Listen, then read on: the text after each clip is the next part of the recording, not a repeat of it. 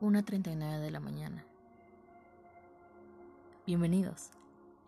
Gracias por estar aquí. Existir. Bueno, desde el inicio todo fue demasiado complicado para mi existencia, para la existencia de mamá y hermanas. Darme cuenta de todo lo que se tenía que valorar en cuanto a mi casa, en cuanto a mi cuarto, en cuanto a comida, en cuanto a familia. Tomó tiempo y varios años de mi corta vida. Y aunque todo comenzó un 8 de marzo de 1999, ahora sé y creo firmemente en que desde antes yo me sentía con vida. Me sentía en este mundo viviendo cosas que en cuerpo no me tocaron vivir ni experimentar. Y evidentemente lamento las cosas por las cuales tuvo que pasar mi mamá. Lamento las cosas por las cuales mi difunto padre hizo pasar a mis hermanas y a mi familia. Así como también comprendo y lamento mucho el hecho de que mi madre pasara muchos meses en el hospital mientras yo luchaba por mi vida. Una vida que pudo ser fácil dejarla morir. Pero no fue así. Y hoy por alguna causalidad estoy contándoles esto. Cuando recién nací para decirles un poco rápido. Nací con una enfermedad llamada asma. Estuve mucho tiempo hospitalizada y mi mamá era una mujer que tenía que lidiar con un esposo no tan bueno. Que podía darle lo que sea y ser el sostén de la familia.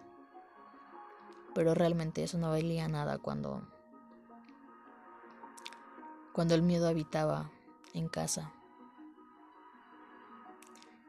Puedo decir que no pude perdonarlo cuando por fin me daba cuenta de las cosas que había hecho.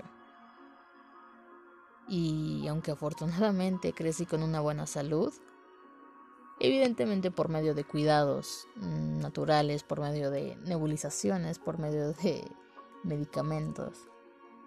Y claro, con el cuidado de mis hermanas y mi mamá, fui creciendo y solo pues puedo recordar que tuve una infancia demasiado tranquila, en donde simplemente me enfocaba demasiado en lo que me apasionaba, pero siempre habían como esos momentos en los que no entendía y me ponía demasiado triste por solo ver a mamá conmigo. Extrañaba a papá a pesar de que sabía el daño que sabía que había ocasionado en las personas que más amo. Retomando, eh, me enfocaba mucho en el fútbol porque fue lo que me impulsó y apasionó en su momento. Y quería jugarlo tan bien, tan, tan, pero tan bien que quería que todos pudieran verme. Y realmente lo logré. Cada que jugaba, lo hacía y todos me veían y me sentía feliz jugando y enseñando lo que sabía.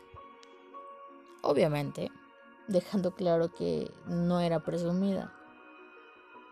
Desde pequeña fui muy noble y sin malicia alguna. Me encantaba estar con mamá desde siempre y la procuraba mucho. O al menos eso creía yo.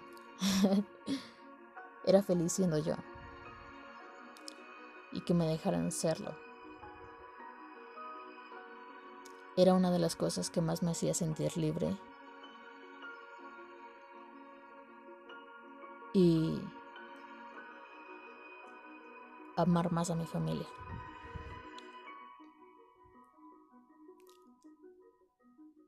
Gracias.